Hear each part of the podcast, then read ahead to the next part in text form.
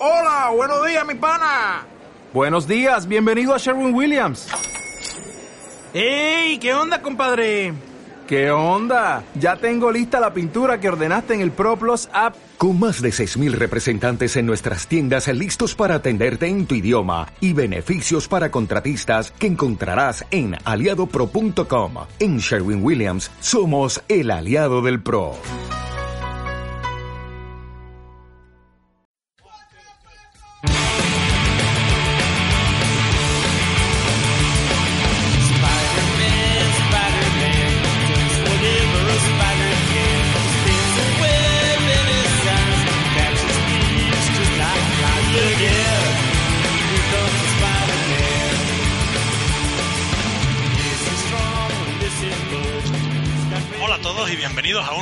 Programa del podcast Comics de Star City.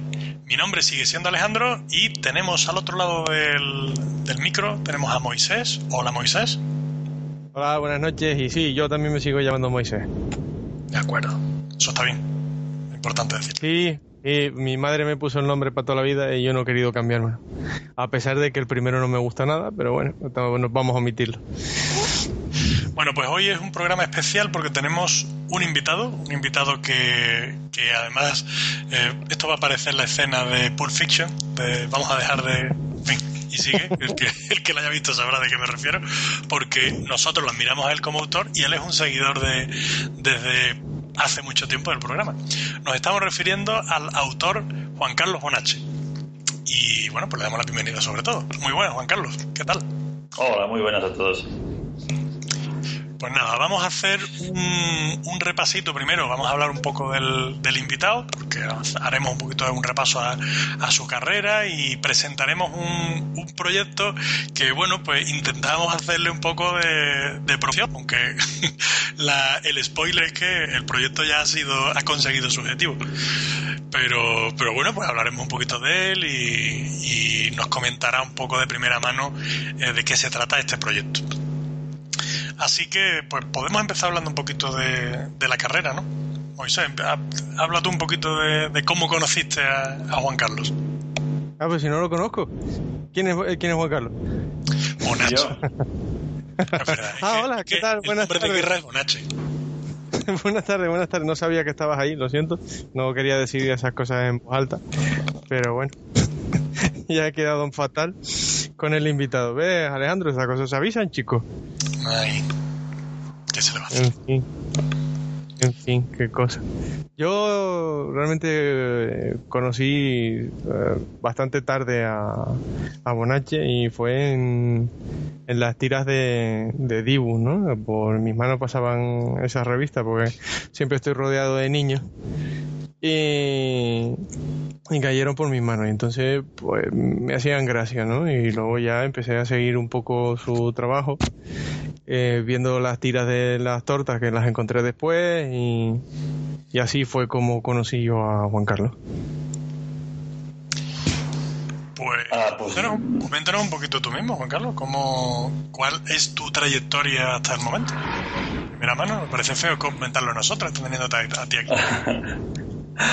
pues verdaderamente eh, la revista Dibus fue el primer trabajo realmente profesional que, que hice. Eh, me dio la oportunidad el editor de entonces de la revista Dibus, que era Alex Fernández, y confió en mí después de ver los consejos sexuales que publicaba en Yonkis.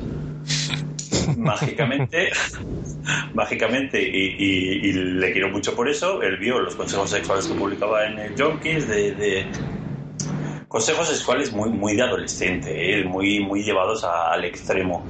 Pero mira, le hizo gracia y, y conf- y confió en mí para la revista Dibus. Que no es poco. Que no es poco, No, que no es poco. Y madre mía, y durante pues, pues 10 años que he estado en la revista Dibus hasta que falleció.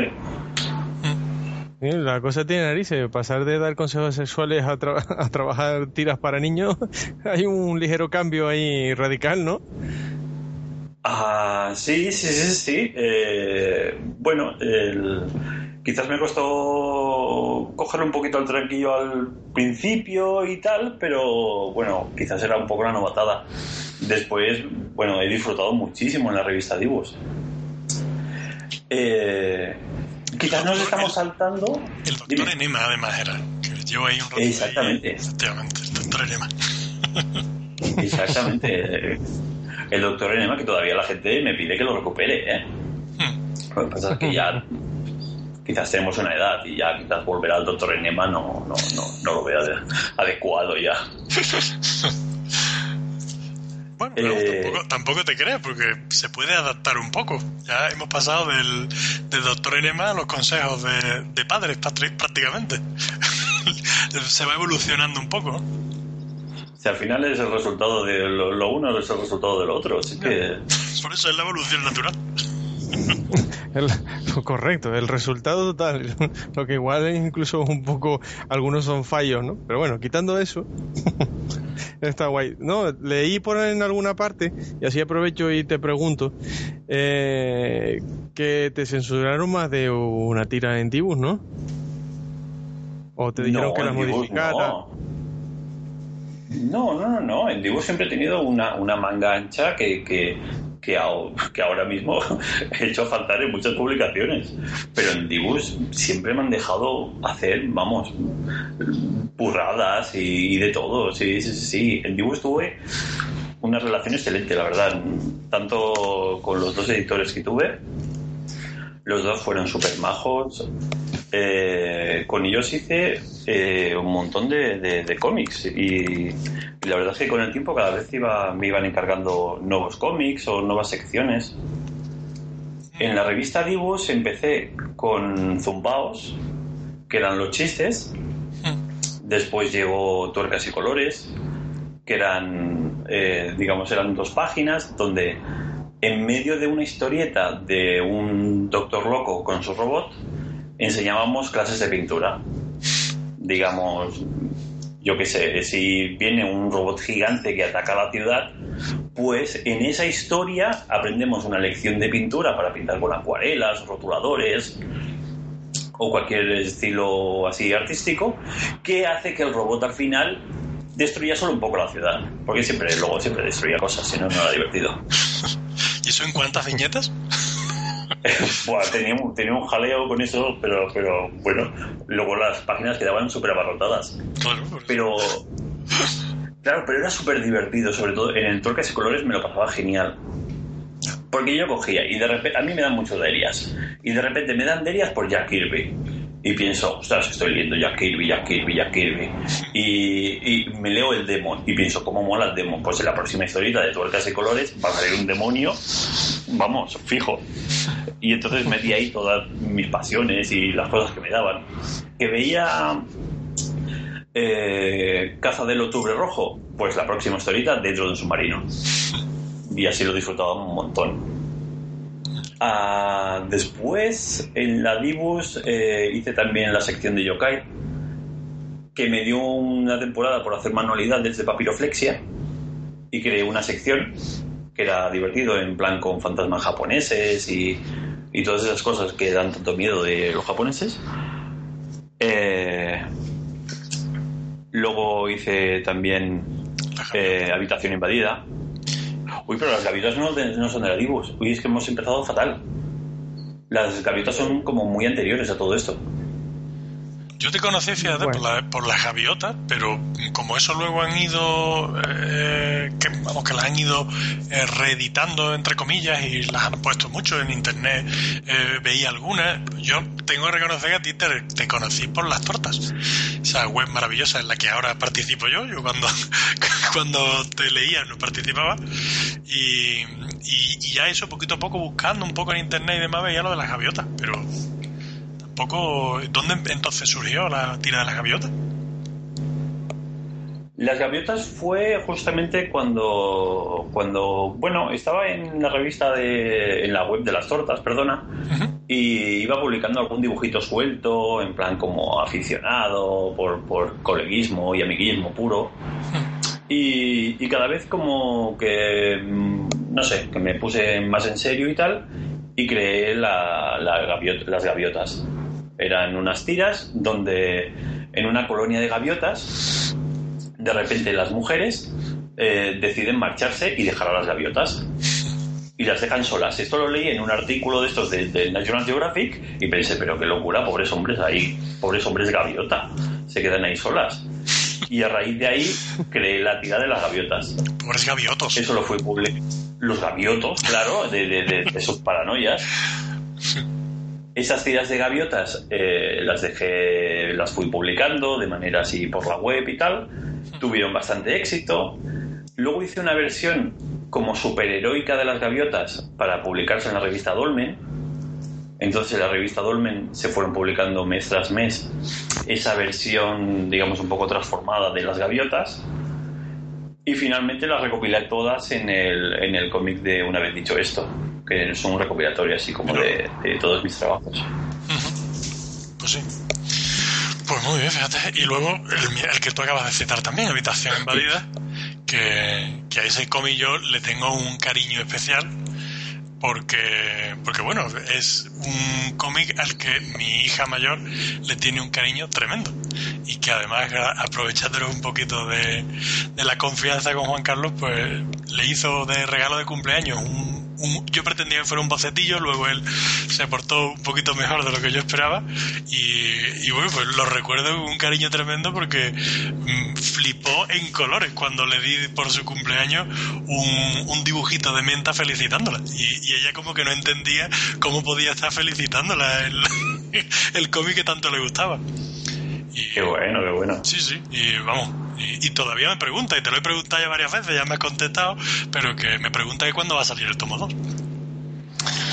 Bueno, Es que el tema, el tema de las publicaciones infantiles en este país está crudo, crudo, crudo.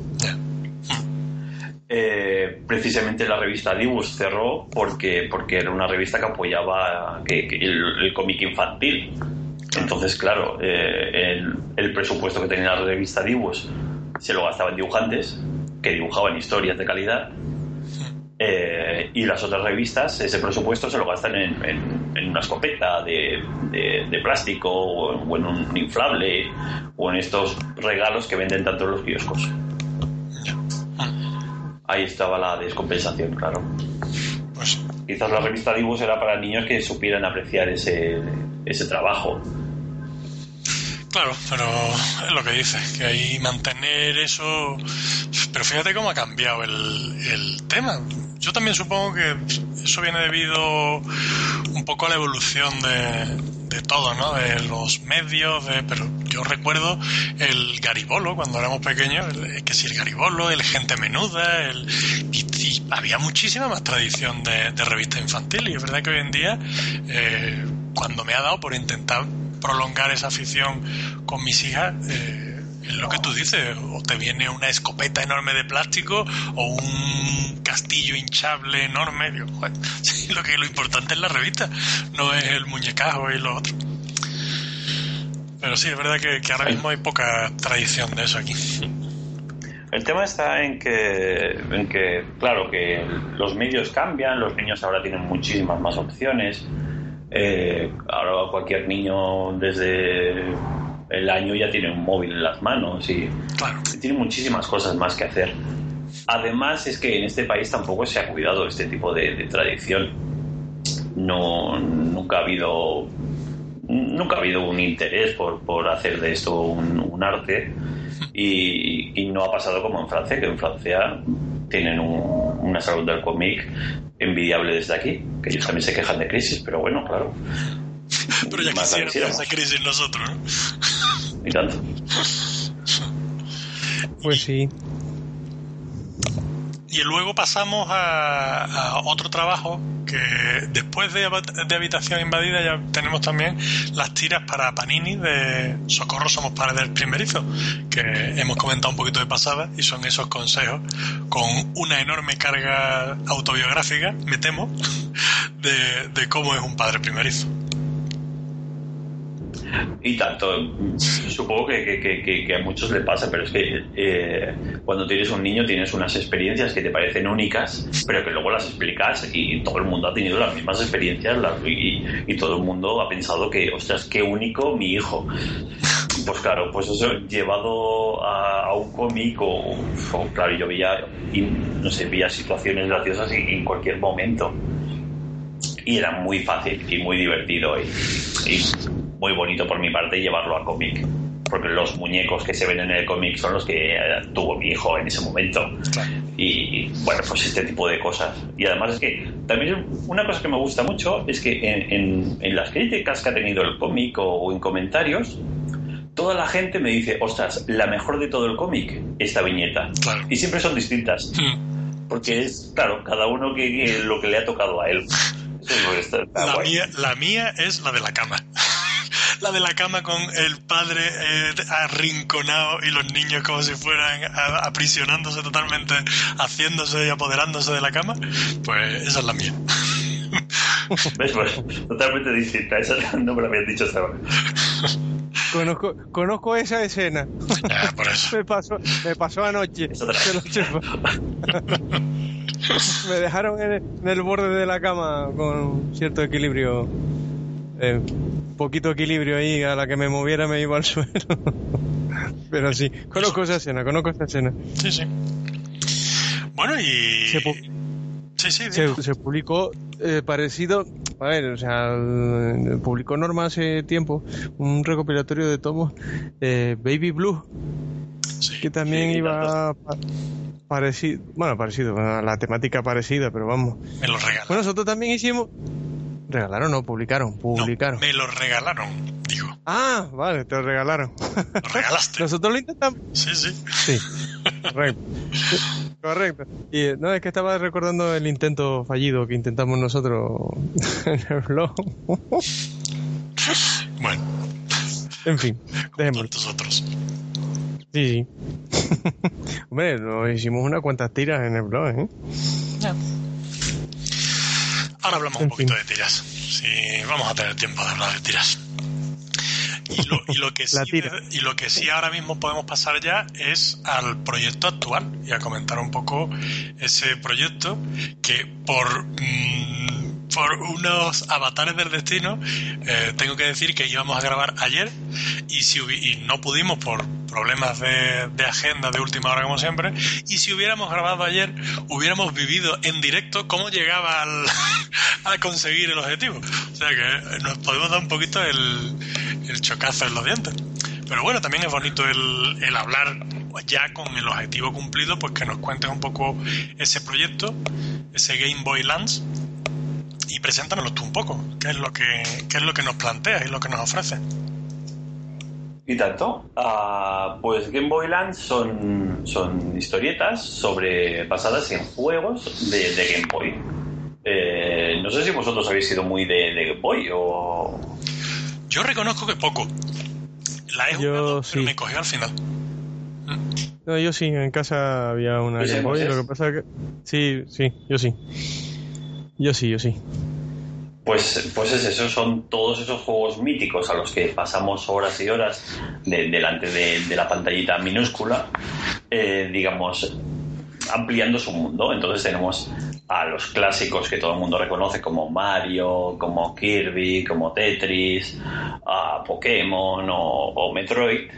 Eh, digamos, pues vistos desde mi perspectiva, desde esa perspectiva así divertida y, y a veces salvaje, que me gusta mucho ese, ese humor bruto a veces.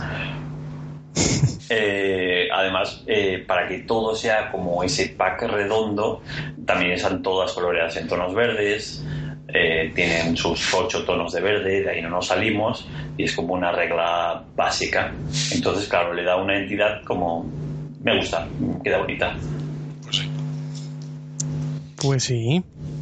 He visto unos cuantos imágenes colgadas por el Facebook. Súper divertidas. Claro, estoy dando, estoy dando la tabarra. Ese, ese es mi proyecto ahí, es, es mi niño y además lo, lo estoy llevando eh, yo solo, lo- sin editoriales ni, ni, ni nadie. Eh, lo hemos llevado a Berkami a- para hacer un crowdfunding. Es un, me gusta pensarlo como si fuera una especie de preventa. Realmente, ¿te gusta este cómic? Eh, pues puedes apostar por él. Ah. Sí, puedes apostar por él lo- y, y puedes comprarlo ya y, y en dos meses eh, lo tienes. O sea, bueno, en dos meses a- a- al finalizar la campaña, claro. Claro. Y, y me gusta mucho la plataforma de, de Berkami, claro. Mm, Verdaderamente de, de esta manera eh, los autores pueden publicar sus cómics eh, pues con mejores condiciones, quizás, si, si tienen éxito con mejores condiciones que a través de una editorial.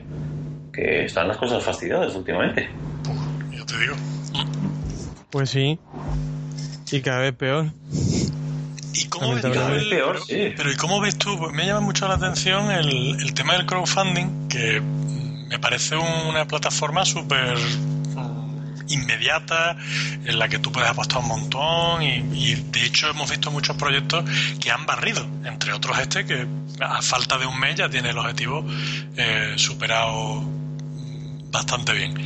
Y, pero claro, yo siempre tengo la, la inquietud de decir, eh, ¿cuánta vida puede tener el tema del crowdfunding? Porque si tú, por ejemplo, ahora empiezas a sacar todas tus obras así, al principio siempre tienes un montón de ayuda de los amigos, de la gente que, que apuesta un poco por ti, pero claro, eso llega un momento en que se agota, ¿no? Es decir, bueno, mira, con este te apoyo, pero que no, me vaya a estar todos los años sacándome un, un tomito o un así.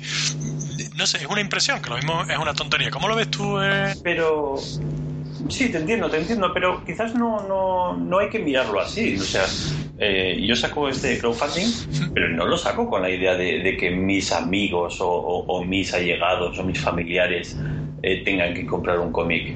Digamos, yo tengo este proyecto. Mm, si te gusta por lo que es el cómic, no, no por porque sea su amigo o conocido. Es como una especie de, de- de preventa. ¿Te gusta el proyecto? Mm, Pues apuestas por él. Eh, luego tampoco creo que no, no hay que mirar el crowdfunding como, como un conjunto entero, hay que mirarlo como, como obras puntuales. Eh, quizás eh, te gusta Game Boy Lance y, has querido apostar por él, pero quizás el, el otro día escuché que leí que, que Joe Madureira ha sacado un Kickstarter. Pues no te gusta Joe Madureira, pues entonces no le sigues a él. Pero si el siguiente es otro autor que te gusta, pues vas a apoyarlo, ¿no? Claro. Quizás eh, más que como, como un apoyo habría que verlo como, como una preventa de si te gusta el proyecto y, quieres. Quizás ahora mismo, claro, piensas en todos los que ya ha habido, pero piensa en todos los que habrá y en todos los eh, dibujantes que quieran que quieran coger y, apostar por ello. Claro, es que yo lo digo sobre todo porque realmente creo que la fuerza de- del crowdfunding está en esas recompensas.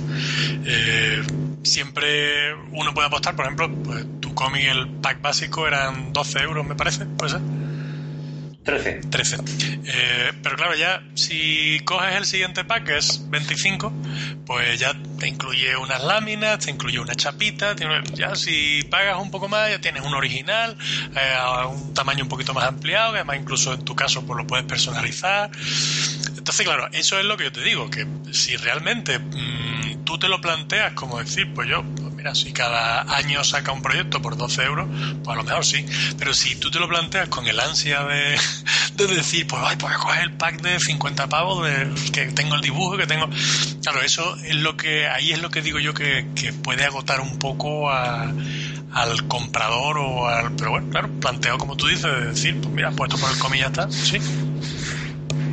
Es que eh, pienso que es eso, es simplemente por el, por el, por el proyecto. Eh, no sabría decirte ahora un, autor así que, que- os gustara y os apasionara, pero piénsate en, un autor que os guste y que os diga, eh, como en mi caso, que por 45 euros tenéis eh, la lámina, eh, el, ah, perdona, el cómic, las tres láminas, la chapa, un artbook digital, el, el cómic digital y, y un pequeño original de, de tu autor hecho expresamente con el dibujo que tú has querido. Ostras, pues, pues si te toca un autor que te gusta, pues oye, adelante y, y ojalá lo hagan muchos. Claro. Eso No, sí, es- siempre es esa es eso. la, la fuerza de- del crowdfunding. Me he quedado a, a- a- a las puertas de. Porque no está la situación muy bollante. Pero claro, es que realmente eso te tienta mucho el decir, "Joder, macho, es que fíjate que por un poquito más, pues fíjate. En el caso tuyo, por ejemplo, pues que la diferencia prácticamente por 20 euros estás consiguiendo un original. Entonces, Es que lucho por eso, no, eh, no quería en ningún caso que, que se pensara que pudiera pensarse la gente de, en plan de, jo, vaya aprovechado este que se quiere sacar aquí la morterada. No, o sea, ya te digo, he intentado dar lo máximo dentro de mis posibilidades. En esos 45 euros tienes todo lo que te he dicho y un original expresamente hecho para ti y acuarelas. Más apurado no lo podía poner. Ya. Totalmente de acuerdo. Bueno, y. Yo tengo una duda con el crowdfunding. Perdón. Venga, adelante. Eh, si, no sé si se puede saber, pero ¿cuánto queda para el autor de una vez sacado el, el coste del TVO? Aproximado, Sí, claro, el se puede porcentaje. saber. Sí, sí, sí, sí. Ah, tienes que calcularlo todo y más vale que lo calcules muy por encima. Eh, tienes, vas a, a una imprenta y tienes que calcular cuánto te cuesta el cómic, cuánto te cuestan las recompensas, eh, depende de, de las recompensas que hagas. Tienes que calcular también el envío. Además tienes que calcular Hacienda, que Hacienda, Hacienda somos todos y un 20% del crowdfunding. Ah, además del 7% masiva que se lleva eh, la plataforma de Berkami por, por las gestiones. Eh, realmente tampoco, si vas calculando, no te creas tú que. Es que calculando los 20% de, de. Bueno, yo he calculado, mira, personalmente, he calculado que me va a quedar limpio un 40%. Pienso. Para, para, para publicarlo y imprimirlo, ¿eh? No creas. O sea, bueno, Y, y una pregunta que tengo yo, por curiosidad, Venga. es, eh, ya está superado. Entonces, eh, una vez superado, mm, con ese dinero de más, ¿tienes pensado algo, por ejemplo, de decir, pues mira, pues esto lo voy reservando para hacer una posible segunda edición o no sé? Una segunda La parte. idea es que, mira, eh, la, la idea que tengo es, si, el, el objetivo para publicarlo físicamente está superado, que eran los 4.500, y el nuevo objetivo eh, que me he planteado son eh, en 7.000 euros, y si conseguimos llegar a los 7.000 euros, entonces podremos eh, poner 10 páginas más al cómic, que son, claro, 10, que eso aumenta el, el- el valor de, digamos, el cómic. Al aumentar un poco la tirada, al haber más mecenas, Claro. eh, el, el cómic sale un poquito más económico y podemos aprovechar ese margen para meter más páginas. Entonces dibujaría 10 páginas más y las incorporaríamos al cómic, haciéndolo más grueso. Y también me gustaría mejorar un poquito el, el gramaje del papel para que tenga una buena consistencia. Pues chicos, a, a seguir apostando, ¿eh? No os relajéis y digáis hacedlo aunque sea por lo que ya hemos apostado por el, por el proyecto. Es que eh, eh, ahí sí que sí que te puedo decir que, que- que es una buena estrategia porque eh, yo estoy deseando hacer esas 10 páginas para, para que el proyecto salga mejor todavía. Y los propios compradores que ya han, ya han apoyado el proyecto, les dices, o sea, 10 páginas más, venga, adelante. Vamos a llevar esto adelante. Ok. Yo tengo una duda. eh, si no hubiese salido, o sea, no- nos ponemos en el peor de los casos, que ya sabemos que no ocurrió porque ya llegamos al, a lo que hacía falta. ¿Qué ocurre en el caso de que el- subas el comida a la plataforma y no haya suficientes donantes, por decirlo de alguna manera? Y no lleguemos al límite. ¿Qué ocurre con, con ese dinero y con, y, co- y co- y con No ese hay- proyecto? Vale, eh, pues el, el proyecto, si no se llega a- al dinero que se ha solicitado, entonces digamos que no se lleva adelante el proyecto. Pero el, el- con el dinero no hay, un, no hay problema porque los compradores que han apoyado, por ejemplo, Game Boy Lands, todavía no se les ha cobrado nada. Han hecho como una pre-reserva diciendo que si el proyecto llega, entonces sí que se les cobrará. Digamos que a los compradores, a los que han comprado el cómic de Game Boy Lands, no se les cobrará nada hasta el 10 de octubre, que es cuando acaba la campaña. Si no se lleva adelante, entonces no se cobra nada y, y- y todo el mundo llora. Vale, Por suerte, esa- ese supuesto no ha pasado. No correcto. ha pasado, no ha pasado. Hay, hay muchos que lo pasan, ¿eh? O sea, Sí. no todo es tan fácil y ni sencillo. Y hay mucho trabajo, mucho trabajo por detrás, la verdad. No, no, es de esas cosas que siempre se escuchan, pero hasta que no estás ahí, no- hasta que no estás con tus propios nervios, no, no llegas a asimilarlo. De hecho, eh, no sé si os acordaréis, los oyentes más fieles, un proyecto que, entrevistamos también a, un director de un corto que estaban haciendo un proyecto con un corto a la vez que un cómic. Era un, un asunto un poquito metafísico, pero la verdad es que pintaba chulo.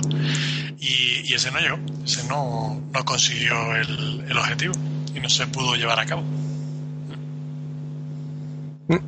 Es que es difícil, es difícil. eh, realmente, eh, una cosa que, que- que me sorprendió es que no todo el mundo conoce el, el- el método del crowdfunding. Realmente hay mucha gente que le dices crowdfunding y te mira raro. No acabas de comprender todo el, el- el- el sistema, no es algo tan estandarizado como creemos. Y aún hace falta un, un poco de, de- de una, no sé, una labor didáctica del propio concepto. Ujú, Por eso, por eso te hacía la pregunta realmente, ¿no? Por si había alguien en esa situación que conociera un poco cómo era el mundo del crowdfunding. Más que nada porque se lo estaba intentando explicar ayer a mi mujer y me costó lo mío, ¿no? Le dije que íbamos a entrevistarte, que estabas a punto de, de- estabas con un crowdfunding, entonces cuando dije la palabra me dijo, ¿un qué? Y entonces, bueno, pues me costó un poco hacerle entender la idea, pero bueno, al final le dije que exactamente lo que decías tú, ¿no? Que es una reserva de un TVO que no ha salido, que cuando se consiga el dinero, pues se publica y te lo mandan a casa, ¿no? Pues así consiguió entender. Pero vamos, el proceso no es fácil, ¿no? Es bastante sencillo la explicación que le di. No, sí. eh, El concepto de, de preventa pienso que, que es el que queda más claro realmente. O sea, se hace una preventa. ¿Hay gente interesada? Se lleva adelante. ¿Que no? Pues fuera. Y sobre todo, la mucha gente tiene el miedo del, del dinero, pero es eso, no hay un no hay por qué temer. Y dice, y lo vamos a promocionar en un podcast. Y dice, ¿un qué? No, eso, eso sí, eso lo tiene asumido porque llevamos una temporada con ellos. La primera vez que le dije lo del podcast y se lo tuve que explicar, pero vamos, del resto. Y, pero no a mi mujer, ¿eh? O sea, cuando le digo que grabó, grabó con un amigo un podcast sobre cómic, me dice, ¿un qué? Le digo, bueno, una suerte de programa de radio grabado que luego se sube a una plataforma y la gente se lo descarga y eso. Pero es que nos empeñamos en ponerle nombres raros a las cosas. Fíjate tú si dices, no, vamos a grabar un programa de radio para internet. Ah, muy bien, pues se entiende la primera. Ah, y, y que vayas a promocionar un cómic que sale en preventa para ver si tal. Ah, pues mira ya. Ahora no, que somos tan guay que no tenemos que decir, no, en el podcast vamos a hablar de un crowdfunding. y las abuelas, las pobres, convulsionando. Sí, claro. Bueno, pero, ya- pero llevan convulsionándose una temporada con los nombres que le ponen a los niños, que lo sepa, pero bueno. que, ya da hasta miedo preguntar que cómo se llama la criatura. Que yo no sé por allá, por allá del mar, pero aquí los nombres son cada vez más complicados. El otro día. Yo cuando estuve haciendo la, la promoción de Habitación Invadida era, era genial porque iba a los colegios y, a librerías a, hacer promoción del cómic y a hacer talleres y tal y me salían indianas. En plan de, "In- Indiana, dibuja esto bien. Que sepas que tienes el nombre de un perro. Y, y cosas así. Y bueno, o Leia. Bueno, Sí, bueno, pero yo eso. una niña que se llamaba Leia. Sí, pero bueno, eso sí. al No, no, no te preocupes. eh, Pero eso, bueno, al final son nombres frikis, ¿no? El otro día hice un sello para un doctor, además, o sea, jovencito, ¿no? Y se llamaba Azucuaje. O sea, A su cuaje. Azucuaje Pérez Pérez. O sea, bueno, Pérez Pérez no sé, bueno, una- era un apellido así.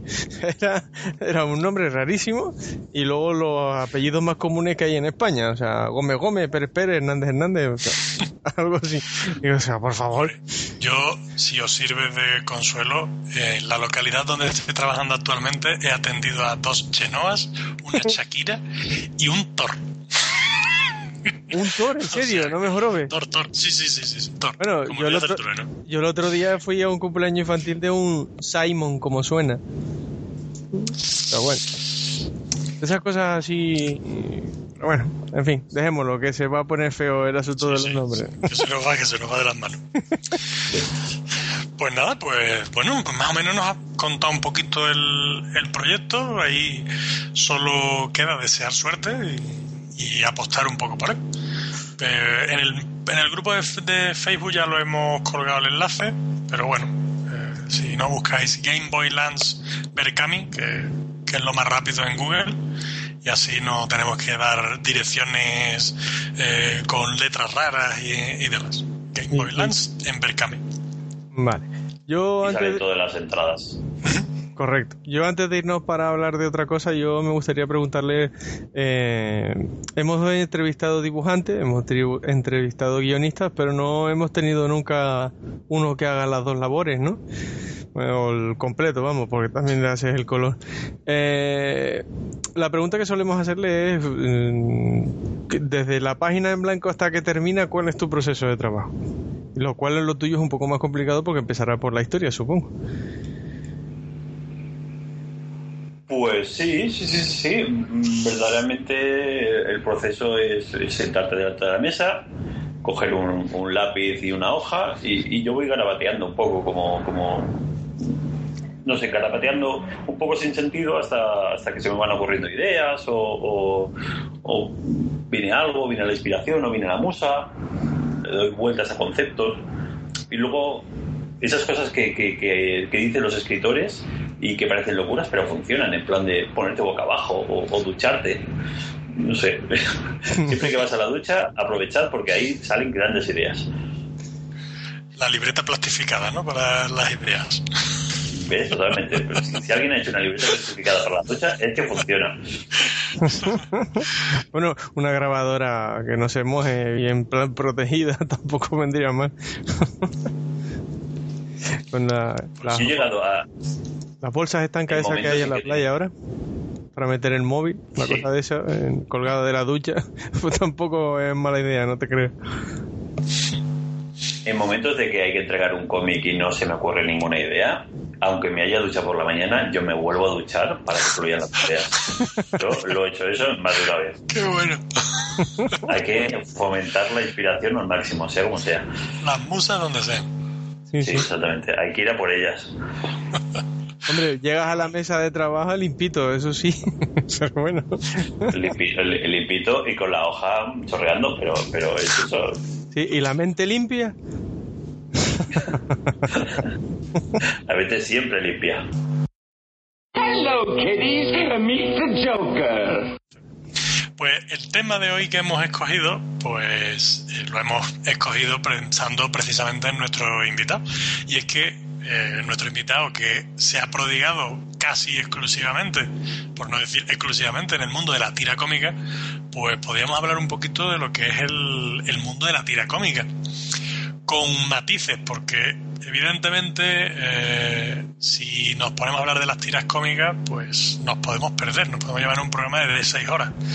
Si hablamos de unas cuantas, seguro que nuestros queridísimos trolls van a empezar a decir, ¿cómo habéis hecho un programa sobre tiras cómicas y no habéis hablado de esta, de la otra? de-?". Así que hemos decidido titular eh, este programa nuestras tiras cómicas favoritas. Hablar de las tiras cómicas que nos han marcado un poco, las que más nos gustan, las que seguimos. En el caso de Juan Carlos, las que le han influido en su, en su carrera, en fin. Hablar un poquito de- del mundo de la tira cómica. ¿Os parece bien, no? Eh, sí, qué remedio. ¿Eres, eres el jefe o así yo? No, no voy a decir nada. No, jefe poquito. Que sí, sí, sí me parece bien, sí me parece bien. Eh, pues empieza Juan Carlos, ¿no? Hombre, faltaría más. Ah, yo empiezo. Eh, Podríamos empezar, No sé, si te parece, mira, dime. si te parece, además, eh, ahí te preguntamos un poco también como autor, porque a mí el mundo de la tira cómica me parece un desafío y nosotros tenemos, como hemos dicho también, tenemos nuestros nuestros Pinito. intentos y sí, exacto, nuestros espíritus, pero es un mundo súper difícil, no es tan fácil como uno puede pensar, decir, claro, pongo aquí tres chorradas y tal. Ten en cuenta que eh, una tira cómica depende, ¿no? Hay algunas que son un poquito más largas y tal, pero generalmente hay, por ejemplo, la de las gaviotas, que eran de una a tres, eh, entonces plantear una historia con su comienzo, con su gag, con su tal, en tres eh, viñetas es muy, muy difícil, no es tan fácil como uno puede, como uno puede pensar. Entonces, ¿qué te parece a ti eso, tanto como autor, las dificultades que tiene y, las limitaciones de, del formato? Ah, a, mí, me encanta la tira cómica, me, me- me- el formato me gusta mucho, pero yo en mis cómics y en mis tiras nunca he sido muy estricto de, las tres viñetas siempre o tal. Siempre he ido variando. Eh, Era más estricto en, la forma del formato, ¿vale? En ese espacio que debe ocupar la tira cómica, pero no tanto en el nivel de, de viñetas o tal. Ahora mismo, por ejemplo, me viene a la cabeza Dilbert, que Dilbert siempre tiene tres viñetas. Y claro, ese tipo de estructura es diferente a un Calvin, que aunque era más libre, siempre solía ser de cuatro. Pues, claro, varía, varía todo, tienes que estructurarle el, el- el desenlace en cada, en según qué viñeta. Pero sí, es un desafío, claro. Sí, es, pero es un desafío bonito y chulo. Me encanta la tira cómica. La verdad es que sí, es, es- pero ya digo, insisto, que sea repetirme, el, el hecho de, de tener un- una limitación de viñetas o tal, pues no es tan sencillo y, y tiene sus dificultades. Muchas veces hay, eh, lo digo por experiencia cuando hacíamos nuestros pinitos, en que había muchísimas veces que decías tú, "Joder, ¿cómo planteo esto? ¿Cómo meto el efecto? y como tal, con máximo de tres y tampoco quiero pasarme mucho más porque se me puede ir de las manos. En fin, eh, tiene su, su dificultad. Mm, Sí, sí, claro. Eh, hay que encontrar el equilibrio entre el texto que pones y lo que dibujas para poder contar lo máximo posible, ¿no? Pero. Pero bueno, es lo que hay. O sea, es complicado y hay que ser un buen eh, resumi- resumidor. Sí, pues mira, casi mejor, sí, sí. Me gusta más. Las tiras cómicas también es, es, eh, funcionan mucho por acumulación. Hay, hay grandes artistas que, que, claro, si te lees una tira cómica o, es un- una obra de arte en sí, o, o si no, eh, es difícil que te dé a la carcajada limpia directamente. Sino hay un, un tipo de autores que es más a, a- a ir leyendo un poco, un tipo Garfield, ¿no? Por ejemplo, que le coges un cariño a los personajes y, lo vas leyendo. Entonces, por acumulación funcionan muy bien. Eh, sin embargo, claro, un, Calvin y Hobbes, pues tú lees una tira de Calvin y Hobbes y ya es maravillosa en sí. Ya no hace falta leer otra más. Sí, de todas maneras, Calvin y Hobbes, eh, según le daba a, a Bill Watterson, ¿eh? Sí. Sí, sí, según le daba, a lo mejor trancaba la- y además se veía claramente cómo la las tiras de las semanas acababan desembocando en una gran tira en la dominical, ¿no? O al revés. La dominical empezaba la historia y la terminaba un sábado con una tira sencilla, ¿no? Eh, contaba toda una, eh, contaba mm, siete chistes, pero los siete chistes contaban un chiste más grande, ¿no? Y, y eso es una de las cosas que más me gustaba de Calvin y Hobbes a mí. Sí, pero eso dependía mucho de, de- de- de la época que estamos hablando de Calvin y Hobbes. Sí, sí. En la época más famosa sí que lo hacía, pero había un problema con los periódicos estadounidenses, que habían periódicos que no compraban la tira dominical. Y entonces sí, esos periódicos estadounidenses que no compraban la tira dominical se quedaban sin el final del gag. Entonces me parece que eso lo cambió luego. Y no solía hacerlo, por eso son hay poquitas así como tú dices. Sí, no, luego llegó a ser eso, o sea, pero solo en las semanales y luego la dominical era otra cosa, ¿no? otro gag diferente, independiente. Lo hacía mucho, lo de hacer varias tiras seguidas con el mismo chiste, ¿no? O sea, el mismo chiste no, con, con la misma historia con chistes diferentes. Y luego la dominical pues cambiaba, ¿no? Te lo digo porque tengo ahí unos cuantos tomos de Calvin y Hobbes y según vas leyendo vas viendo ese tipo de cosas, ¿no? Y es cierto que a veces simplemente de una tira a la otra eh, no tenían nada que ver. Pero le daba por, por, épocas, ¿no? Por etapas. lo de contar una historia más grande mm, con varios chistes. Claro, pero es que esas historias desarrolladas a través de los gags eran maravillosas. Eh, la del multiplicador de Calvin, que tenía la caja de cartón y iba metiendo un Calvin y se iban multiplicando todos. O no sé, hay un montón así. O cuando le roban la casa, que mal lo pasé. eh, Eran unas, eh, en las tiras. En las tiras y lo pasas fatal cuando no encuentras a- al Hobbs. Y también era una historia que se iba desarrollando a través de, la, de varias tiras. Ujú, Bueno, sí. es que Bill Watterson es que es, es, que es muy bueno. Sí, además co- el, su dibujo son cuatro líneas y ni siquiera están las figuras terminadas. es una cosa exagerada con lo poco, lo poco entre comillas que hace, todo lo que cuenta, ¿no? O sea, porque las expresiones de tanto de Hobbes como de Calvin o de sus padres cuando tocan, la del padre de Santa Paciencia cuando está saltando por detrás del sillón me, me chifla. Me recuerda un poco a veces a, a las situaciones que uno vive con, con los suyos, ¿no? Pero Hay mucho arte tras las tiras de Calvin y Hobbes, hay mucho arte. Y ahora podemos estar de suerte que, ha vuelto a dibujar un poquito. Eh, hace poco eh, realizó un par de tiras para, para una de las tiras que me gustan mucho, que es la de Como perras a los cerdos, que se, que se llamó aquí. Esta la publicó, publicó Dolmen en un tomo y, y no ha publicado más. Y no debieron ir muy bien las ventas. Pero es una, una tira maravillosa. De esas sí que tengo varios tomos en, en inglés porque me gusta mucho. ¿Os suena? mm, no, esa, esa no la conozco, fíjate. Mira que el mundo de Pues la fíjate si es buena. Fíjate si es buena que ha sacado a, a Bill Watterson de su retiro. Imagínate. Eh, es buena es buena convenciendo, ¿no? También, porque vamos.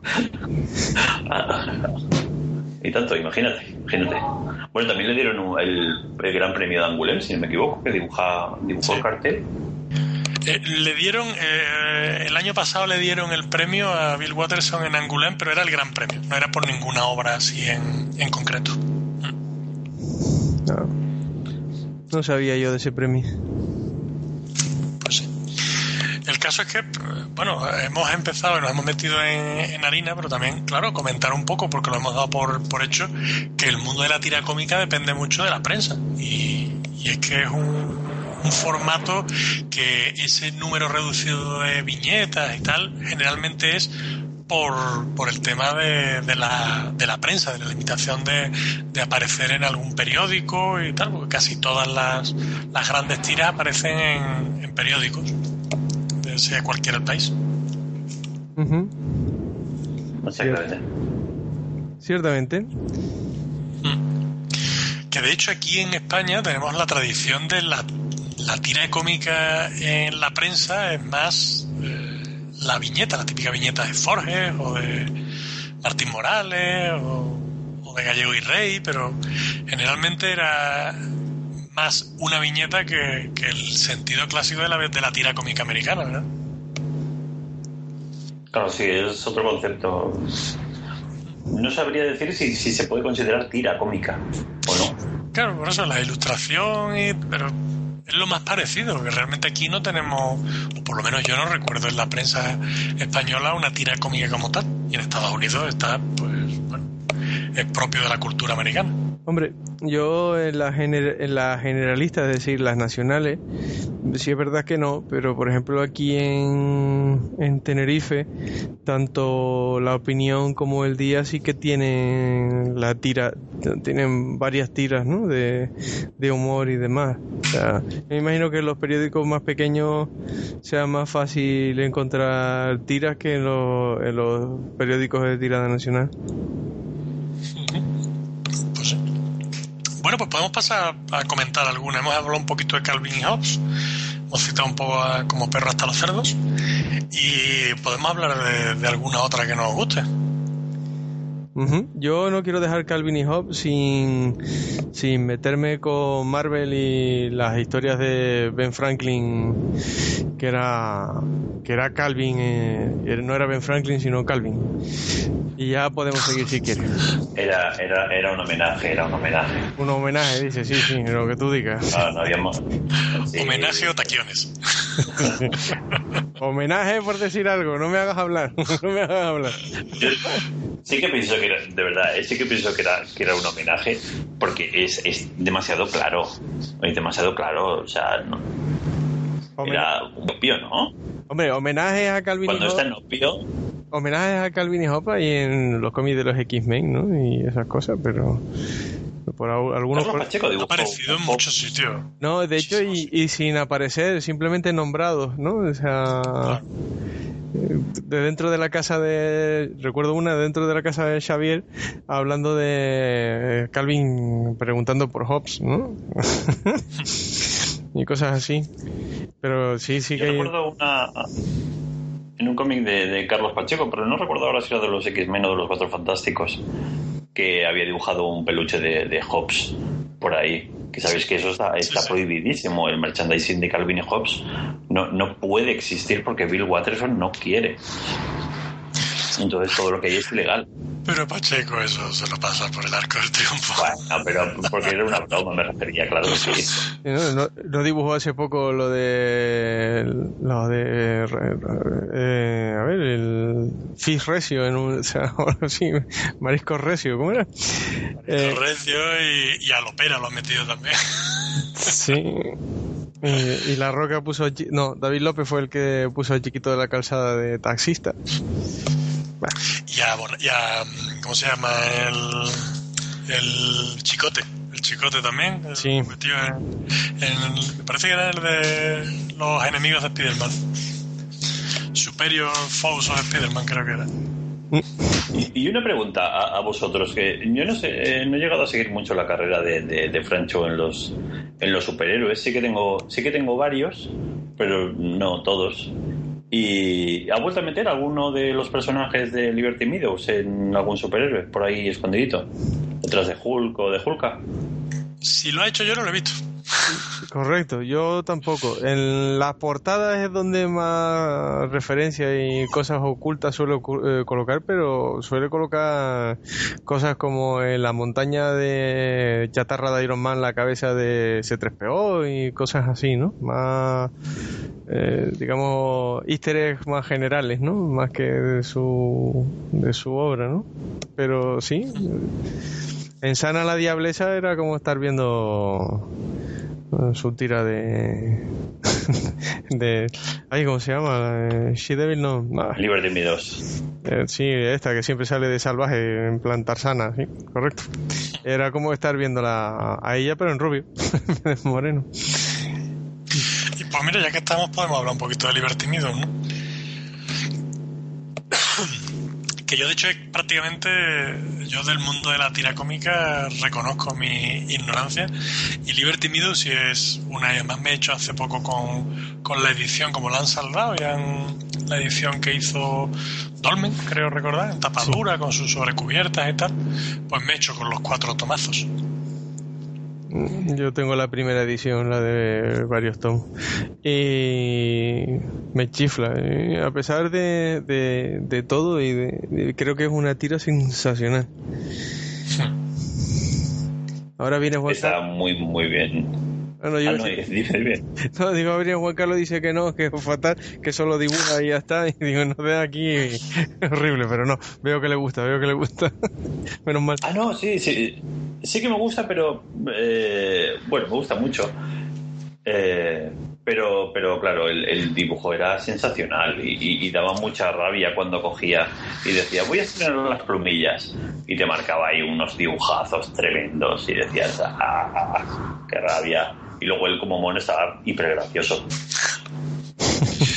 Y que además eso va un poco en contra de, de, digamos, el, una de las reglas no escritas de las tiras cómicas, que es que el, el dibujo generalmente suele ser un poco cartoon y demás, y aquí el hecho de meter esas mujeronas entre esos cartoons, porque luego el resto de personajes, los animales, sí es más el, el personaje clásico de una, de una tira cómica, pero claro, te veías esos humanos con esos dibujos tan preciosistas que, que era espectacular. Pues sí. Y además da rabia. Antes Da rabia, da rabia. Antes hemos comentado el, el University, que sería como la precuela, ¿no? La precuela así espiritual de, de Liberty Meadows. Mm. Correcto. Y, y- De- Además, se le ve la evolución a, a Francho en- según va haciendo páginas en University. Y tanto, sí, sí, sí. Pero Liberty Meadows tiene una cosa que habéis que he apuntado antes en, Calvin y Hobbes y es que tiene un montón de tiras. Eh, cuando empezaba a leerlo había muchas tiras que eran eh, la misma tira pero o el mismo chiste, o a lo mejor contaba el mismo chiste, pero con otro punto de vista o algo, y, eran tiras prácticamente repetidas. Y, claro, eso leído en un recopilatorio, pues te puede chocar un poco, pero a lo mejor leído como originalmente, semana a semana, incluso en otra periodicidad, pues te, resulta de otra manera. Por eso está muy bien, es, es el, es el running gag de, de cuando ves al, cuando veías, no, no recuerdo los nombres, pero cuando veías al cerdo en la barra del bar intentando ligar, pues ya te lo esperabas y, esperabas esa situación y en plan de, venga, va, ahora cómo le van a pegar, de, de qué manera distinta le van a pegar. Eh, es eso.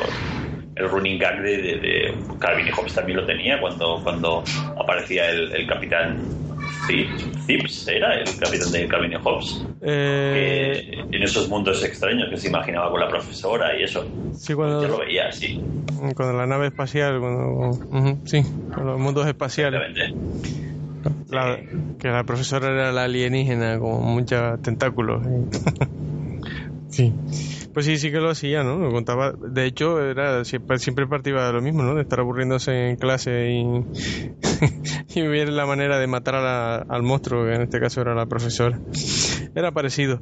Yo algunas veces en Liberty Meadows, eh, releyéndolo y demás, eh, algunas veces parecía que, o sea, que había encontrado un chiste que le gustaba y como que no se le ocurría otra cosa o que estaba obsesionado con él y lo repetía una y otra vez, ¿no? Y hay varias semanas seguidas, ¿no? Pues si lo leímos cronológicamente, hay varias semanas seguidas en el que el chiste se repite en exceso alguna vez, ¿no? Eso es lo que eso es lo que me refería. Cuando empezaba, por ejemplo, el, el muchacho que empezaba a tirarle los tejos a ella y, la otra no lo entendía o tal, y, era cinco tiras seguidas, él intentando hablar con ella y no podía o tal, y era el mismo gag, el mismo chiste. También hay que tener en cuenta que quizás nosotros no nos podemos hacer a, la idea completa de cómo se leen las tiras en Estados Unidos. Porque supongo que allí es diferente poder coger el diario y, y ver eh, la tira nueva o cómo avanza la, o cómo evoluciona la historia. La sensación debe ser distinta a cómo lo podemos hacer ahora. Claro, nosotros lo leemos del tirón y pensamos, jo, cinco tiras parecidas, pero claro, allí es distinto, allí te esperas un día entero hasta leer la siguiente. Pero la verdad es que además eh, Cho le, le, le hizo un... empezó a meter más personajes, ya no era la caracterización de, de cada animalito y bueno, para que no sepa de qué va Liberty Meadows, es un, un refugio, ¿no? Un refugio de animales y, y, claro, y, y cada animal es un poco antropomórfico, que tiene su personalidad y hablan, y- pero tiene una personalidad muy marcada. Y, y además no se limitó a meter siempre los mismos personajes, sino que poco a poco fue introduciendo algunos personajes, unos funcionaron mejor, otros peor. Pero, pero claro, es una tira que tiene muchísima tradición y muchísima fama en Estados Unidos. Y aquí. Y, mu- y mucho rodaje también, porque tiene un hartón de tiras hechas, o sea, Sí, sí. No, no Pero tenemos muchos tenemos muchos clásicos en en tira cómica que como no lleguemos a nombrar se nos van a comer. Sí, sí. Estoy pensando en, en Charlie Brown, en Peanuts, estoy pensando en Mafalda, Mafalda. que es maravillosa. Mafalda es maravillosa, es, es un, es un cómic hecho en los años 70 y que te lo puedes leer a día de hoy y, y te va a fascinar igual como lo hizo en su momento. Bueno, en su momento más todavía, supongo, claro. Pero, pero a día de hoy es maravillosa Mafalda. Es totalmente reivindicable. Claro. Además lo bueno que tiene, lo bueno que tiene Mafalda es que trata de unos temas que no son muy habituales en una tira cómica. Te lo trata desde un punto de vista de la inocencia de la niña, pero trata desde problemas de adultos hasta mm, reivindicaciones políticas y hay algunas tiras eh, políticas que son devastadoras. Te plantean una serie de, de planteamientos que, que, que dices tú, vaya. ¿eh? Recuerdo cuando estaba en la playa y conoció al personaje que se llamaba Libertad, que era, mu- que era mucho más pequeña que ella y, y tal, ¿no? Y recuerdo ese tipo de cosas. De todas maneras, los chistes de Mafalda, yo no sé cómo demonios lo hizo Kino, pero tú los lees ahora y son los mismos problemas que en aquel momento, ¿no?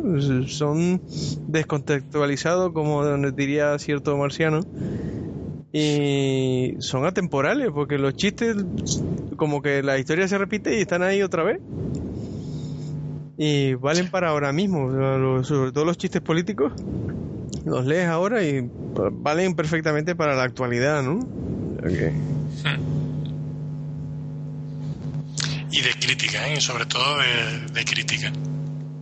De una, desde una inocencia, desde un punto de vista un poco de decir, pues yo no, estoy en la niña que lo ve desde ese punto de vista, tal. Pero claro, eh, suelta. Recuerdo, por ejemplo, la de el- la de Mafarda al lado del policía con, con la porra, con, con el bocadillo de este es el palito de abollar ideología. y dices tú, joder, macho, es que pues sí es, es- es totalmente diferente. Yo creo que Mafalda eh, es una isla en el mundo de la tira cómica. No sé si estáis de acuerdo. Ah, no sé, no, no me atrevería a afirmar tanto. Quizás habría que, que- que estudiar eh, mucho más el género. Sí, bueno, desde, Pero- desde el punto de vista De- de- amateur, sí. Te lo digo yo. Una tira que me gusta mucho también y, y- y también es argentina es, la- es la de Liniers, eh, la de Macanudo. Macanudo No sé si habéis no sé si habéis llegado a leerla. he leído unos cuantos sueltos eh, que ro- rondan por ahí por, que los puedes leer fácilmente en la web que tiene varios chistes por ahí colgados sí sí he leído unos cuantos ¿Se llama Macanudo se llama? sí correcto Sí, Macanudo de Liniers. Eh, yo cuando lo descubrí me, me fascinó totalmente, me, me, me, me encantó la, la, la variedad de personajes. Eh, yo, claro, le, compré el primer, bueno, compré los tomos y, y en el primero, eh, claro, te enfrentabas a todas esas ideas nuevas, a los pingüinos maravillosos, a los duendes y, y a todos esos bichos que salen de, de- de esa imaginación que tiene Liniers. Y, y vamos, me, me, me encantó, me encantó, me encantó, soy muy, muy fan. Y bueno, y tú puedes sacar otra vez el tema de Gaturro, Moisés. Eh, casi que mejor que no, ¿no? Bueno, la última vez alcancé Se te por todos echaron lados. encima, se te echaron encima algunos. A pesar de todos los pesares, a mí Gaturro me gusta, ¿vale? Eh, Sé que Nick es de lo es dado, muy dado a, a copiar, copiar mucho, pero cuando se aleja de las copias eh, eh, me parece muy bueno. Me gusta mucho el dibujo de Gaturro, pero bueno, eso es gusto personal. Yo no he llegado a leer nunca, nunca nada de- del Gaturro y, y me sorprendió mucho que, que se ha publicado aquí una revista y todo de- del Gaturro. Eso es Panini, además, ¿no? Una Sí, revista. me- me- me- me No, hay, no, hay, hay, hay varios tomos de Gaturro. De hecho, No, me, me refiero, me refiero a, a, eh, los tomos. Ya te digo, no, no, no he leído ninguna tira de Gaturro ni, ni los tomos tampoco los he llegado a ver. Me estoy refiriendo a revista de kiosco, a revista de esas de, de que te regalan, de las que hablábamos antes, vale, revistas hechas de, de por cuatro, o sea que son cuatro papeles y que te vienen un mega regalo de Gaturro, en plan, pues eso, la pelota gigante y ese tipo de cosas. Me extrañó que, que ver la revista por aquí. Pensé, sí que debe tener fama entre los niños. pues no sé, yo sí, yo no lo he visto, o sea, pero bueno, es posible, es posible que sí. Yo eso no lo he visto. Si lo hubiese visto, lo sabría, porque a, a mi mujer le gusta también y es ella realmente la que lo, la que lo sigue más que yo. Pero yo me los he leído. De hecho, lo descubrimos en Madrid en una visita por una librería. A ella le gustó el dibujo, le gustaron los chistes y se compró, se compró el tomo, el 1. Y luego aquí encontré el 2. Y luego me mandé a pedir la, me mandé a pedir a Argentina los tomos sencillos, tipos como los de que publicaban Mafalda, ¿te acuerdas? Pues tiene, pues tiene tomos de esos varios, se los mandé a pedir a Argentina, tengo aquí unos cuantos, hasta el 10 creo. Yo no sé si hay Lo de la revista de- algo, ¿no? También, porque yo he visto a mi hija jugando en, en el ordenador a Gaturro. Digo, ¿tú qué haces con Gaturro, no? Sí, tiene de No todo. sé si debe haber alguna serie de animación o algo también. Eh, lo estaban intentando. Te- Tenían un piloto y no sé si al final llegó a funcionar, pero lo descargué y la- y es horrible. Decías de la revista, No sé, eres Carlos, fan, perdón. fan de Gaturro. ¿Quién es fan de Gato? No, lo de la revista que, que tú te descargas el piloto de animación y todo de Gaturro. Hombre. ¿qué quieres? La fan fan es mi madre.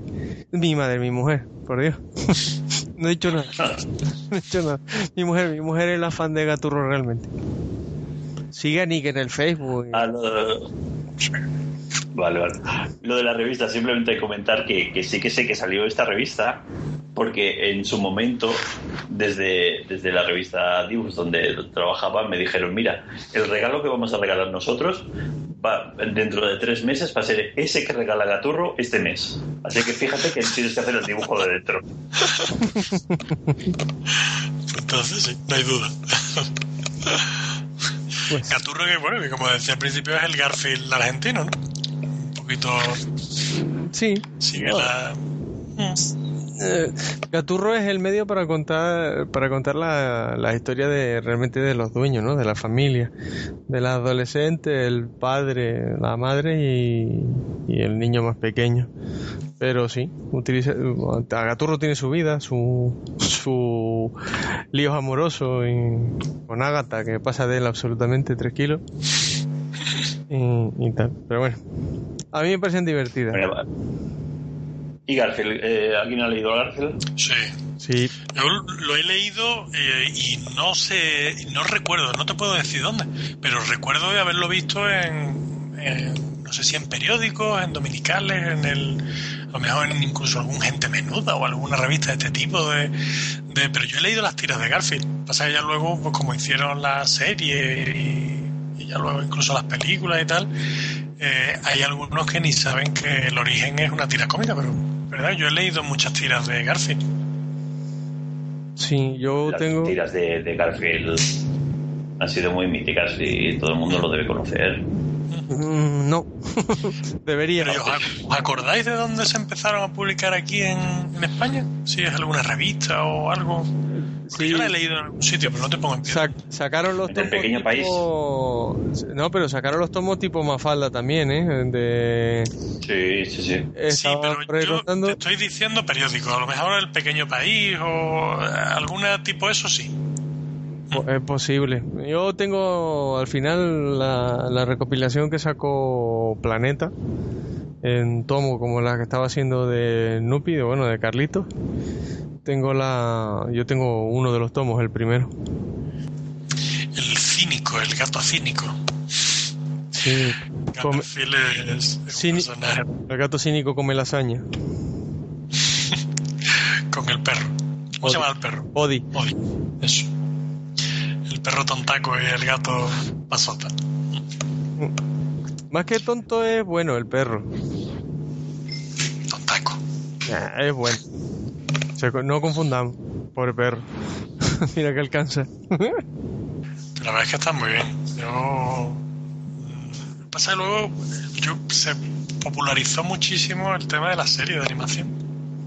sí. Por eso yo, yo tengo algunos amigos que, que me hablaban de Garfield y tal, ah, es el de los dibujitos animados. No, dibujitos animados no. Era un. ¿De Era la un tira? cómic, era un. El de la tira, pero no. Pero aquí sí se ha visto, y, es verdad que, que no es como otras que han sido un poquito a lo mejor. Incluso, fíjate, hasta Calvin y Hobbes, que a pesar de ser posiblemente la más popular, casi diría yo, pero pasa, le pasa un poco a Garfield igual que a Snoopy, que hay muchos que lo han conocido realmente por la serie de, de animación, en vez de por la tira de Charles Schulz, en el Y- caso de, de Snoopy.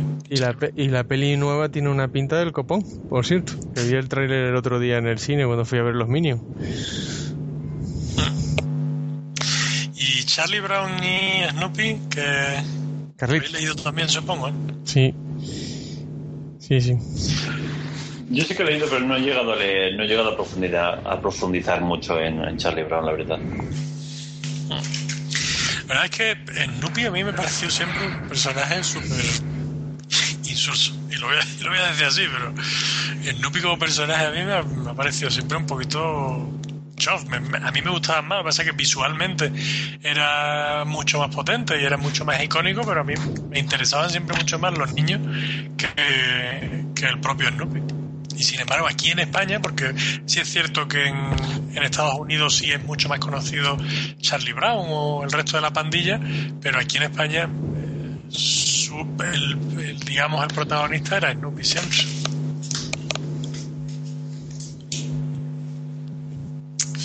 Es que Bueno, pues ¿qué podemos, ¿qué podemos comentar más? ¿Qué otra tira podéis recomendar o comentar? ¿Alguna de superhéroes? ¿Cómo que? No ¿Cómo sé. que? Bueno, ¿O Superman o...? Antes me has dicho que te gustaba mucho Fitz. Hits, correcto. Además me gusta mucho el planteamiento, eso de que el personaje vaya cumpliendo años con el paso de las tiras, me gusta mucho. Y vaya adquiriendo... Pero muy poquito a poco, ¿eh? Sí, sí, claro, mira, a ver, no vamos a gastarlo en un año, ¿no? La adolescencia es un periodo, no un año, pero bueno. No, pero sí que se ve un montón los cambios de gustos del personaje y la relación con sus padres y, y, y, bueno, uno se va acordando un poco de cómo era esas cosas cuando lo hacía uno y dice tú, por favor, yo hacía, yo hacía eso, de verdad, en serio, no puede ser, pero seguro que lo hacía. Y, me gusta mucho, me gusta mucho además el, el dibujo, me parece que es muy detallista y, y, y me gusta, me gusta un montón la, la capacidad de contar un chiste que tiene. Pero ¿y cuál es exactamente? Porque esta reconozco mi ignorancia absoluta. ¿De cuál estáis hablando? De Fitz. Fitz. Ah, Fitz. Z-I-T-T, Es la historia de... De Jerry Scott, ¿no? de Jerry Scott, correcto. Sí. Vale. Sí, sí. Vale. Que había entendido Pitts. Y digo, pues esa no... No, Pete es la- un bicho grande y malo que dibujaba Dale Cow. Por eso digo, no sé si es que eso se empezó a publicar como esa serie. Tampoco la seguí yo mucho. Digo, pues, Muy no sé si mal. es que empezó como... Muy mal. Empezó ahí. Esa serie, esa Se serie puede mola. leer todo. Esa serie mola. Bueno, a mí me moló. Hombre, yo me refería a, a tira a tiras clásicas, ¿no? O sea, en- como el Tarzán de, de Barrow o el Flash Gordon de... Sí, o el mismo... Eh... Uy, que se me acaba de ir ahora mismo. El, el policía. El, Dick Tracy. el Mar- No, Dick Tracy, joder. Mm. Sí, que empezaron como, como tiras cómicas realmente. Vamos, tiras cómicas, como tiras de prensa. Es que eh, nosotros estamos hablando de tiras cómicas porque eh, realmente las que más fuerza o las que más han perdurado han sido las que tenían un tono cómico. Entonces eran tiras cómicas como tal, pero realmente el mundo de la tira es el, el mundo de la tira de prensa. Como, como Superman, ¿no? Que también empezó como... Claro, por eso también Superman, Spiderman han tenido su- sus tiras de prensa, claro. Hombre, si Superman era una tira de prensa. Tal cual. Empe- empezó como antes incluso del primer action comic era en tiras de prensa. Sí, y luego fue la recopilación la que se convirtió en el Action Comic. Ah, vale. Se publicaba en... La tira se publicaba en más de 250 periódicos de tirada nacional y eran más de 75 planchas dominicales. O sea, 75 periódicos que tenían la plancha dominical en sus comienzos. De eso sí me acuerdo. es curioso cómo, eh, cómo acabó siendo el formato de el tamaño que tiene actual el comic book, ¿no? O sea, no me acuerdo el nombre del editor ahora mismo. Eh, pensaba que las tiras de prensa cómica le gustaba a todo el mundo y quería hacer una, una edición para recopilarlas y venderlas, pero buscaba la manera de que no fueran muy caras porque no tenía muy claro que se fueran a vender. Entonces, el tipo era tenía su era un periódico, ¿no? Tenía su imprenta, entonces aprovechó el papel de periódico y los encajó de tal manera que al final le salía muy económico hacerlo, de manera que no le impre- imprimiéndolos al tamaño en el que se quedó después el, el tamaño del actual comic book. Pues sí. Ay, cómo os tiran los superhéroes. Ay, Es que tenemos que acabar. es que, Siempre es que la, la cabra tira al monte. Qué cansino. Pues es lo que hay. ¿Cómo era? ¿Esto era un podcast de, de qué? ¿De cómic era? Bueno, y, y Juan Carlos, ¿a ti tú reconoces alguna influencia predominante de alguna tira cómica en tu carrera? ¿Alguna más que otra? Ah, sí, sí, sí, sí. Ah, sí, de, las que hemos estado hablando, eh, Calvin y Hobbes debe ser el gran referente mundial de, de- todos los, de todas las personas que hacen tiras cómicas. Eh, eh, he ido descubriendo poco a poco, digamos, diferentes autores y cuando descubría uno bueno que quizás no le había prestado la suficiente atención como Dilbert, me maravillaba. Dilbert es, es, es, es genial, es una obra de arte, es bueno, me encanta y, y supongo que, que todos lo bueno que todo el mundo lo, lo conoce. Pero Yo lo conozco, pero reconozco que lo he leído poco. Y, y no sé si hay tomos o hay cómo está publicado. Algo sí he leído, pero es que está publicado de una forma un poco rara y, y no son editoriales de cómic quien, quien ha publicado Dilbert en este país, sino han sido quizás eh, editoriales más de más de libros o más de más de libros de empresa que quizás ha publicado un tomo y lo ha dejado y por eso no sí que hace falta en este país un, un, un absolute de, de Dilbert con todas las tiras. Absolute Dilbert con su corbatita y sus gafas. Estoy pensando que eh, hay una hay una editorial que se dedica a sacar eh, Absolute de, de tiras cómicas eh, americana que, que sacó Calvin y Hobbes en, en unas tapas así como muy muy muy muy en tapadura, grandes, muy potentes. eh, que sacó Calvin y Hobbes que costaba como 250 euros. Sí, algo exagerado. Dilbert también por ese precio. Eh, y, y bueno, yo tengo un, un recopilatorio completo de Gary Larson que me lo bueno ese me lo regaló mi, me lo regaló mi mujer. Y fueron 150 euritos. Es muy bueno. Pero, Pero, Gary Larson se lo merece. Pero aún así Calvin y Hobbes no caben en un solo tomo. Sin- bueno eran dos tomazos. Eran dos tomazos eh, o sea, algo en plan serio. Imposible. ¿dos con el- tomazos o Deben ser por lo menos cuatro, o sea... ostras Es que tú, yo re- tú piensas, el, o sea, vamos a ver, en España hay publicado como 14 tomos. El número de páginas que pueden tener esos 14 tomos son... De Calvin y Hobbes fueron 10 años, ¿vale? Eh, te estoy diciendo de memoria un poco, pero recuerdo que era un Absolute y que quizás tengo la, la- la imagen visual de la caja que contenía, quizás habían tres tomos o, o cuatro, pero sé que venía en, un, en una caja, en plan de... Un estuche "Toma, déjate gigante". el sueldo en esto y te lo llevas a casa. Sí, exactamente. Sí, no, es que estaba pensando, además recuerdo el, el tomo 11, que es La búsqueda del tesoro, que es quizás uno de mis favoritos.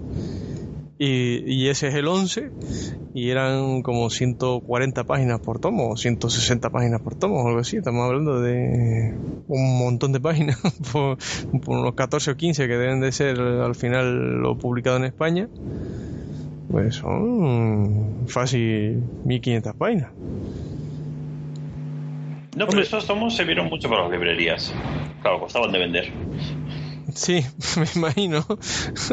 No debe ser fácil pues, sacarte 250 euros en una tira de prensa.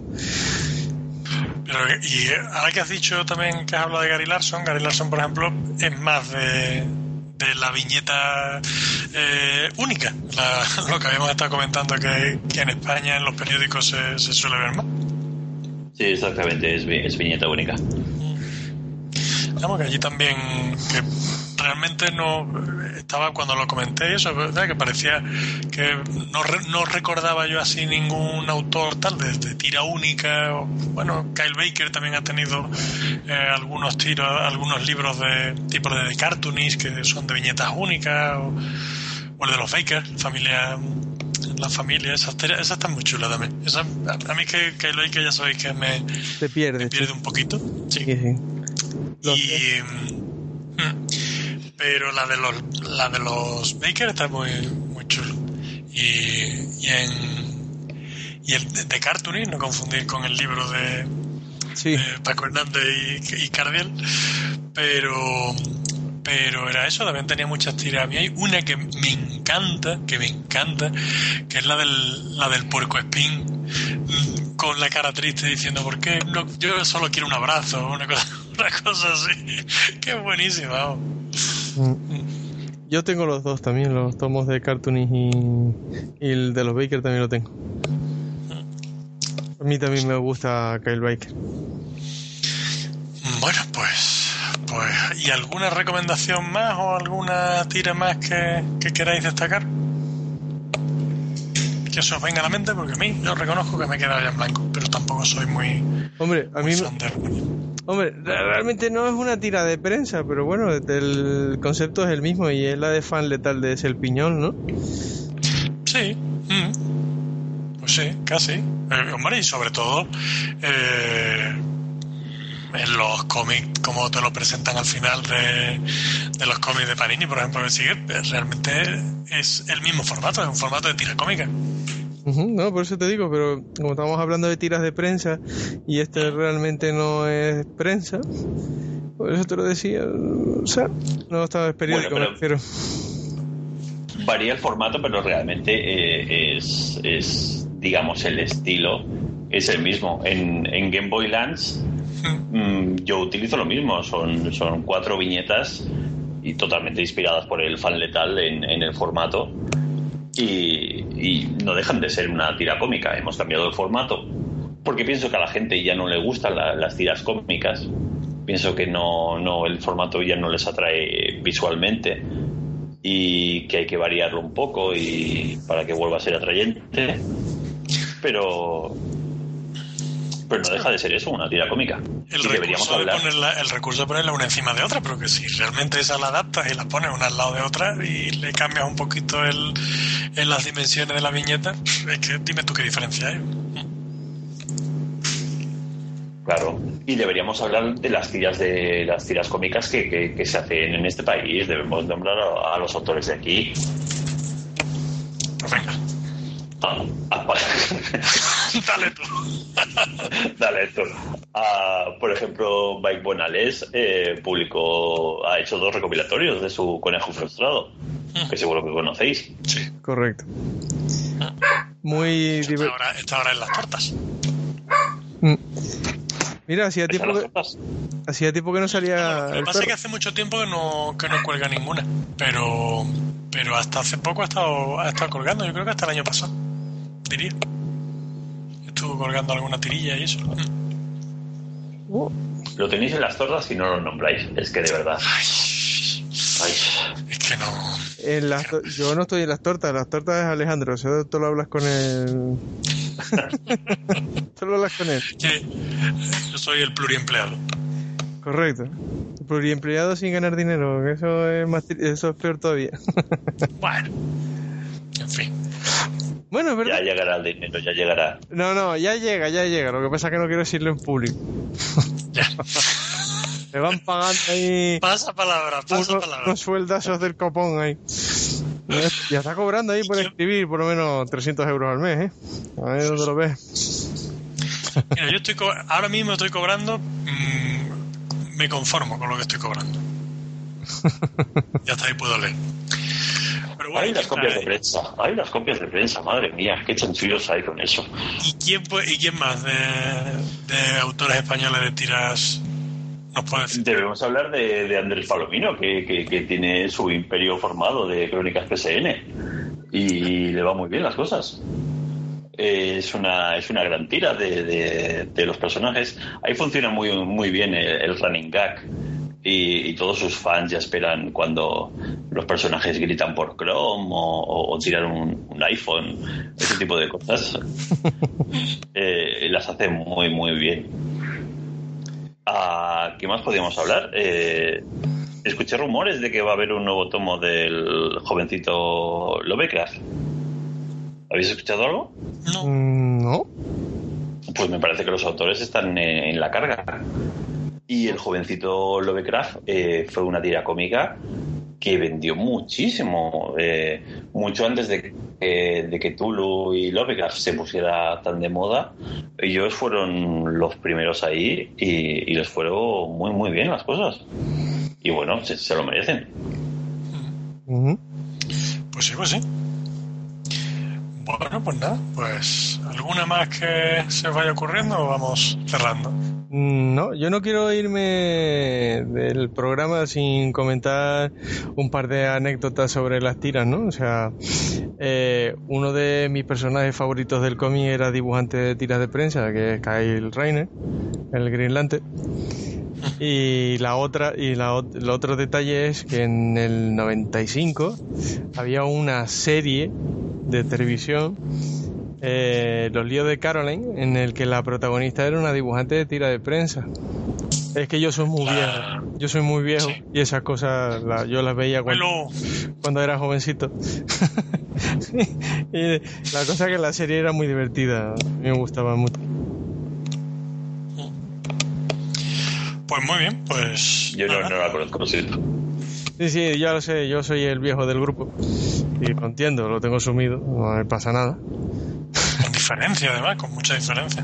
Bueno, cuatro años tampoco es tanto, desgraciado. Vale, so- solo nombrarlo, nos hemos dejado millones de tiras de prensa buenísimas. Correcto. ¿vale? Desde, desde Moods hasta eh, La Laguna de Sherman, que es muy buena. Eh, como Borregos, me comentabas tú antes. Correcto. Sí, las de las de Miao, de, de Fonollosa, que, que otro, otro triunfo de aquí tremendo, exitazo brutal. Y Si gusta el, si gusta el programa y demás, pues sí nos podemos preparar un poquito más a fondo el tema. profundi- en profundidad y tal, pues realmente ya digo, lo que lo que pretendíamos no era hacer un estudio de la tira, sino, las tiras en plan súper académico, sino hablar sobre ella. bueno, es como hacer un programa sobre los cómics, pues nos podemos llevar 40 programas hablando de, bueno, nos podemos llevar 74 programas hablando de, de cómic. Correcto. Pero realmente era eso, comentar un poquito la, nuestras tiras favoritas, las que más han influido, por ejemplo, en el invitado y, y nos dejamos muchas. Somos conscientes de que nos dejamos muchas, pero bueno, pues, Pues sí, si gusta, pues podemos hacer un tiras de prensa 2. correcto. Me parece correcto. Pues nada, vamos a ir despidiendo y solo nos queda agradecer al invitado su participación en el programa. Espero que te haya sentido cómodo. Me he sentido muy, muy cómodo, me ha encantado participar y, y espero que me volváis a invitar en otro programa. Estoy deseando. ¿Cuándo empezamos a meterle cañas a los cómics de Secret Wars? A todos esos potruños. Oh, oh, Déjame, déjame, déjame dos semanas que me ponga al día con Secret Warrior y nos ponemos, y nos, pon- nos ponemos a ello. sí, nos ponemos los guantes de boxeo. Nada, para nada. no, de- yo, si igual que le, casco- le voy a cascar a Secret War, estoy seguro, por lo poco que he leído, ya le di caña también a Convergencia. Ya dije ya que nadie se acercara a Convergencia, que no había prácticamente nada salvable en la saga. Así que son dos meses de ediciones de SC que os podéis ahorrar y ya vais directamente a diciembre. y listo. Y a partir de ahí vemos. Y a partir de ahí ya, ya lo vemos, correcto. Aunque hay un par de series que pintan bien, ¿no? O sea, y, eh, y eso es como el día de mi cumpleaños, que dijeron que iban a recuperar Superman pre-Flashpoint. Me tienen saltando sobre una pata. A ver, a ver si es verdad. Ojalá. Yo que recuperen el Green Arrow pre mm. A mí eso me da igual. A mí que recuperen a Superman y ya luego hablamos de Green Arrow. Todo, Claro. todo por orden, todo por orden. Vale. Primero el primero y después lo demás. Bueno, pues nada, lo dicho, que muchas gracias. Esperamos que, que llegues a los 7.000 euros, por lo que me conviene, y que tengas muchísima suerte con ese Game Boy Lance. Y, y nada, pues como ya hemos dicho, en Berkami podéis buscar en Google Berkami Game Boy Lance y participar en el proyecto que, que seguro que os va a gustar. Porque Bonache lo vale, porque tú lo vales, Bonache. Muchas gracias, está hecho con mucho cariño y, y le estamos poniendo ahí mucha fuerza y vamos a por todas. Ven, a por esos 7.000 euros para que haya más páginas. Ok. Pues nada. Bueno, Moisés, Bueno, pues nada, muchas sí, muchas gracias por habernos atendido tan amablemente y habernos hecho pasar un rato muy divertido. Y a todos vosotros nos vemos en el próximo. Pues nada, nos escuchamos en. Eh, No, Cualquiera sabe Lo cuándo. dejamos abierto, lo dejamos abierto. Aviso que octubre para mí es un mes crítico. y que estamos preparando además un, un programa que va a ser súper interesante, eh, un mega crossover en, en el podcast, en el otro podcast en el que participo, en el de la hora de las tortas. Eh, un mega crossover que si los podcasts de la hora de las tortas vienen a durar de 5 a 6 horas, pues yo creo que este las 12, 13 horas no nos las quita nadie. Pero bueno, ya, ya oiréis más al respecto en breve. Así que nada, pues lo he dicho. Muchas gracias a Juan Carlos, a Moisés. Se, ave- se avecinan un- ¿Se avecinan qué? oh, perdona. Parece que se avecinan unas Secret Wars en- entre podcasts. Sí, sí, ¿no? es, que, va- es que va a ser así. Vamos a hablar de, grandes crossovers, así que cada programa va a, a despellejar un par de ellos. Te aviso, Moisés. te- Sí, sí, dime, dime. ay, perdona, solo os iba a preguntar de quién hacía de, de Thor Jabalí. De cochino jabalín, pues no lo sé. La verdad es que no. Ahí todavía no, no hemos llegado a eso. Están repartiendo. Lo que te iba a decir, Moisés, es que eh, por si al final puedes, porque es que yo ni te lo había comentado, pero si al final puedes, nos han tocado Crisis en Tierras Infinitas y. mm, ¿Te puedes creer que.? Ah, y La Noche Más Oscura. Por ¿Eh? Comentar. La que- Vale, pues me la, me la releo por si acaso cuadra. Ya me, ya me dirás exactamente cuándo, cuándo toca. Efectivamente, ya, ya concretaremos. Lo voy releyendo para ir descuera- descuereando el asunto. Aunque la noche más oscura tiene tela, ¿eh? Pero bueno. Sí, sí, sí. Está bien. Bueno, pues lo dicho. Muchísimas gracias y nos escuchamos en el siguiente programa. Hasta luego. Hasta luego. Pero, Tune in tomorrow. Same bat time, same bat channel. Acabamos aquí un nuevo programa y como acabamos de decir hace un momento, el siguiente programa, que además va a coincidir, que es el programa número 75 de nuestro podcast, pues va a ser el, el programa en el que hagamos un crossover con un mogollón de, de. Ya oiréis un poquito más al respecto porque todavía pues estamos preparándolo, pero va a ser un proyecto que creo que es muy bonito. Pues es probable que contemos con la, con la ayuda de, de algún invitado de otro podcast y la idea pues eh, ya digo es comentar un poco Crisis en Tierras Infinitas y La Noche Más Oscura. Así que hasta que llegue ese momento podéis seguir en contacto con el programa a través de Facebook en el grupo Comides de Star City. Podéis eh, contactar en Twitter en Star City Podcast, todo seguido. El email del programa que es podcast.starcity.gmail.com y poco más. Si me podéis seguir leyendo los miércoles en Es la hora de las tortas, en el podcast de la hora de las tortas cuando grabo también un poquito. En fin, vuelvo a estar pluriempleado a, a tope y no es que tenga más tiempo que antes, pero bueno, supongo que ahora me da un poco más igual. Nada chicos, que encantado de que sigáis ahí y leed mucho y un saludo desde Star City.